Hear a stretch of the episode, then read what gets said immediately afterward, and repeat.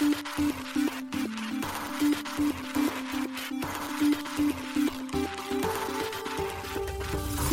しい経済ニュース。この番組では現当社のメディア新しい経済が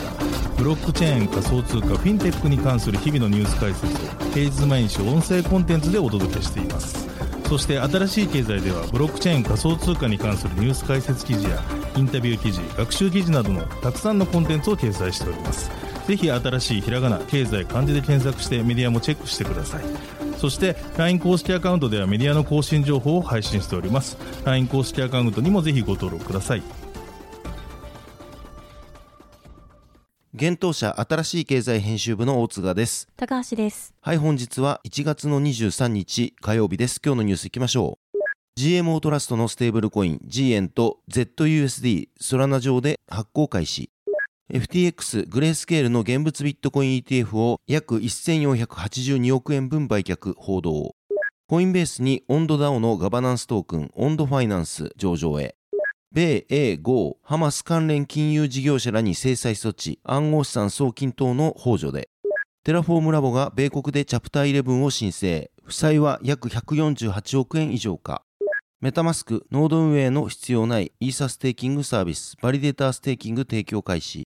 一つ目のニュースは GYEN と ZUSD ソラナにマルチチェーン対応というニュースです。ステーブルコイン GYEN 及び ZUSD がソラナネットワーク上で米国時間1月23日より提供開始されます。両ステーブルコインを発行する GMO インターネットの連結会社で、米国現地法人の GMOZ.com トラストカンパニー GMO トラストが1月23日に発表しました。G 円及び ZUSD は両銘柄ともにイーサリアムとステラネットワーク上で発行されています。今回のソラナ展開は両銘柄における3つ目のブロックチェーン対応となります。なお G 円は米銀行法規制を遵守したエンペック通貨です。また ZUSD は同じく米銀行法規制遵守の米ドルペック通貨です。ともに日本国外で流通しており、日本国内居住者への販売はされていません。GMO トラストの CEO である中村健太郎氏は次のようにコメントしています。ソラナエコシステムにおける初の日本円ステーブルコインと新たな米ドルステーブルコインのサービス開始は我々のマルチチェーン展開における重要なマイルストーンとなります。待望のソラナとの連携をユーザーの皆様に発表できることを大変嬉しく思います。これから G 円と ZUSD がソラナエコシステム内の数多くのプロジェクトに統合されることを楽しみにしています。とのことです。記事に G 円と ZUSD のこれまで解説を載せておりますので、ぜひ合わせてご覧ください。続いてのニュースは FTX グレースケールの現物ビットコイン ETF を約1482億円分売却報道というニュースです。破綻した暗号資産取引所 FTX が同社保有の現物ビットコイン ETF グレースケールビットコイントラスト GBTC を約10億ドル日本円にして約1482億円分売却したようです。米コインデスクが1月23日報じています。なお、GBTC は暗号資産運用会社グレースケールインベストメンツが運用する現物ビットコイン ETF です。GBTC はもともとグレースケールが運用していたビットコイン投資信託を名称そのままに ETF へ変換したものです。SEC はこの転換についての承認を拒否しましたが、グレースケールが起こした裁判によって昨年8月に承認拒否を取り消すよう命じられました。その判決後となる今月11日、グレースケールは既存のビットコイン投資信託の ETF への転換が承認されたことで、一夜にして280億ドル、日本円にして約4兆円以上の運用資産を持つ世界最大のビットコイン ETF を誕生させました。同社の現物ビットコイン ETF は出来高で競合他社をリードしており、1月19日時点で現物ビットコイン ETF 承認以来、総取引量の約54%を占めていました。ブルームバーグインテリジェンスのシニア ETF アナリスト、エリック・バルチュナス氏が X にて共有したデータによれば、グレースケールのファンドが取引開始してから約28億ドルが売却されています。また、コインデスクの報道によれば、FTX が売却した GBTC は2200万株で、これは同取引所の破産手続きの一環として行われたといいます。また、この件に詳しい人物によると、グレースケールの流出の大部分は FTX の破産財団が売却したものだったとのことです。2022年11月に破綻した FTX は、チャプター11連邦破産法第11条に基づき、資産売却などで負債の削減を行っています。なお、ビットコインの価格は現物ビットコイン ETF が承認されて以降、一時約48,600ドル、日本円にして約720万円まで上昇しましたが、記事執筆時点の2024年1月23日11時30分時点で約39,900ドル、日本円にして約591万円まで下落しています。続いてのニュースは、コインベースにオンド DAO のガバナンストークン、オンドファイナンス上場へというニュースです。米大手暗号資産取引所コインベースが暗号資産オンドファイナンスの取扱い予定を1月23日に発表しました。同取引所でのオンドの取り扱いは流動性条件が満たされ次第、発表当日中に開始する予定ということです。取引ペアはオンド USD になるといいます。また、オンドの取り扱いはコインベース及びコインベースエクスチェンジで行われるということです。コインベースのサービス提供地域のうち一部は対象外になる可能性があるということです。なお取り扱われるのはイーサリアムネットワーク上の ERC20 トークンのオンドとなるため他ネットワークで発行されたトークンは入金不可となります。またコインベースでのオンド取り扱いは新規銘柄や市場で取引量が比較的少ない銘柄に付けられる実験的ラベルの対象になっています。このラベルは市場の状況で取引量が増えた場合に削除される予定です。オンドファイナンスは米国拠点のフィンテック企業です。2021年に投資銀行ゴールドマンサックス出身のネイサン・オールマン氏が創業しました。同社投資家にはピーター・ティール氏のファウンダーズファンドやパンテラキャピタル、コインベースがいます。現在、オンドファイナンスでは銀行預金と米国短期国債を裏付け資産とするステーブルコイン USDY と米ブラックロックの iShares 米国短期国債 ETF を大部分に組み込む短期米国負債をトークン化した OUSG を提供しています。なお、これらは米国向けには提供されていません。なお、USDY はイーサリアム、マントル、ソラナ上で発行されており、また OUSD はイーサリアム、ソラナ、ポリゴン上で利用可能です。その他にも、米国政府マネーマーケットファンドをトークン化した OMMF があり、こちらは近日ローンチする予定ということです。なお、今回コインベースに上場する温度は、温度ダオのガバナンストークンです。2022年に温度は販売されましたが、トークンロックがされており、2024年1月より一部のトークンロックが解除されました。これにより、バイビットやクーコインに現物上場しているほか、バイナンスでも無期限先物として取り扱いを開始しています。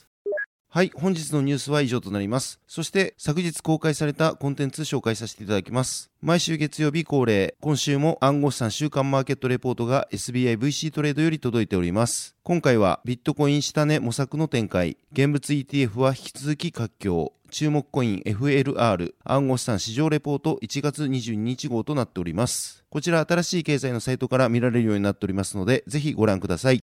続いてのニュースは、米、A、オーストラリア、ハマス関連金融事業者らに制裁措置、暗号資産、送金などの補助でというニュースです。米財務省外国資産管理局 OFAC がハマス関連金融事業者らに制裁を課したと1月22日発表しました。発表によれば今回の制裁はパレスチナのイスラム武装組織ハマスに対する第5弾の制裁措置になるといいます。対象となるのはガザにおけるハマス系金融取引所のネットワーク、その所有者、関係者、そしてイスラム革命防衛隊、コッズ部隊からハマスやパレスチナ、イスラム聖戦、PIJ への暗号資産送金を含む資産移動を補助した金融ファシリテーターです。また、OFAC とともに、英国とオーストラリアの当局も、ハマスの主要幹部と仲介者に制裁を課したとのことです。これら制裁対象となる個人、企業は国際的な金融ブラックリストに追加されることになります。具体的には6つの事業体と13名の金融ファシリテーターらが大統領名に従い指定され、特別指定国民 SDN リストに追加されました。テロ金融情報担当のブライアン・ E・ ネルソン財務次官は、ハマスが暗号資産の利用を含む様々な金融送金メカニズムを活用して、同集団のテロ活動支援のための資金を流そうとしている。財務省は、同盟国やパートナーとの緊密な連携のもと、ハマスとその資金提供者、国際金融インフラを標的とするため、引き続き当局を活用していくと述べています。発表によれば、ハマスがガザからヨルダン川西岸に資金を不正送金する複数の方法を用いているのは、同地での徴兵や武器の購入に資金調達するためだといいます。また、ハマスがヨルダン川西岸地区とガザの両地区にあるいくつかの汚職的な両替商を直接共同利用し、テロリスト集団の資金洗浄に利用しているとも述べられています。少なくとも2020年以降、ハマスもまた現金を物理的に移動させ、国境を迂回し、当局の監視を逃れるリスクを軽減する手段として、ヨルダン川西岸での活動費を支援するための資金の一部を暗号資産を使って送金していると OFAC は伝えています。イスラエル警察は昨年10月、同国の国防省の対テロ経済戦争国家本部 MTL 諜報機関大手暗号資産取引所バイナンスと協力してハマスに関する暗号資産口座を凍結していました。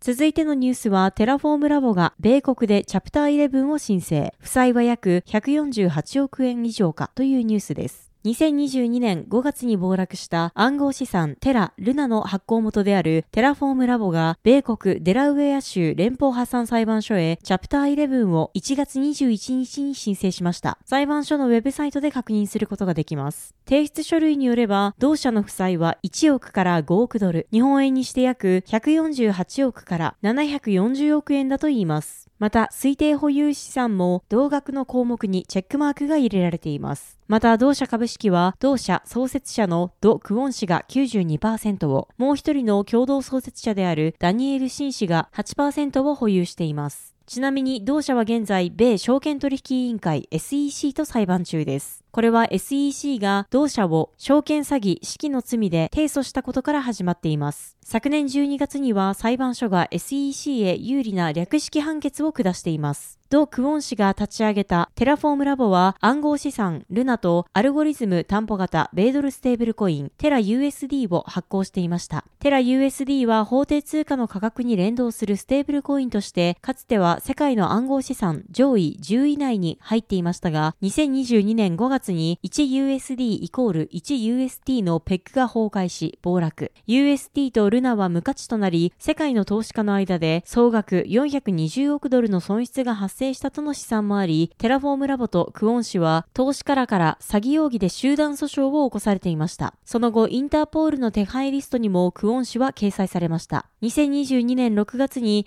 韓国捜査当局がテラプロジェクトの関係者に出国禁止令を出し、同年9月には韓国の裁判所がド・クオン氏を含む6名に逮捕状を発布。昨年3月23日には、ド・クオン氏と同氏の側近とされるホン・チャンジュン氏がドバイ行きのフライトのパスポート審査で偽造パスポートを使用したとして、文書偽造の犯罪容疑でモンテネグロの空港にて逮捕されました。モンテネグロの裁判所は6月、ド・クオン氏とホン・チャンジュン氏に懲役4ヶ月の実刑判決を下しています。ド・クオン氏の身柄は現在、米国、韓国のどちらに送致するかをモンテネグロの交差裁で審理中です。なお、ダニエル・シン氏は韓国での逮捕を免れています。韓国現地当局は同氏の逮捕を試みましたが、ソウル南部地区裁判所はその要請を拒否。その理由は同氏の逃亡、テラ崩壊関連の証拠隠蔽の可能性が低いことでした。続いてのニュースはメタマスク、ノード管理の必要ないイーサステーキングサービス、バリデーターステーキング提供開始というニュースです。Web3 ウォレットメタマスクのポートフォリオ一覧表示ツールメタマスクポートフォリオにて暗号資産イーサリアムのステーキングサービスバリデータステーキングが提供開始されました。メタマスク開発のコンセンシスが1月19日発表しています。バリデータステーキングでは32の倍数のイーサをデポジットすることで本来バリデータを起動する際に必要となるノードの維持や管理及びハードウェアの準備やメンテナンスなどをせずにステーキング報酬を獲得できるとのことです。なお、メタマスクは同サービス利用のユーザーが獲得したステーキング報酬から10%の手数料を徴収するといいます。また、バリデーターステーキングは、これまで3万3000以上のバリデーターや20億ドル相当のイーサステーキング、ステーキングされたイーサ全体の4%、ノード維持、管理の失敗によるステーキングしたイーサが没収される罰則、スラッシングがゼロなどの実績があるメタマスク開発元の米ブロックチェーン関連企業コンセンシスを通じて行われるとのこと。なお、バリデータとは、ブロックチェーンのネットワークに接続し、トランザクションが正しいかを検証するノード、コンピュター端末、またはその運用者のことです。運用者はその貢献度などに応じた報酬が得られる仕組みとなっています。ちなみに、個人がイーサリアムのノードを運用し、バリデータとして同ネットワークへステーキングして報酬を得るには、1ノードで最低32イーサが必要です。はい、このように私たち、新しい経済編集部では、ブロックチェーン暗号資産に関するニュースを平日毎日ラジオで配信をしております。本日ご紹介したニュースはすべてサイトの方に上がっております。ぜひサイトの方も見に来てください。新しいひらがな、経済漢字で検索して見に来ていただければと思います。それでは本日はありがとうございました。ありがとうございました。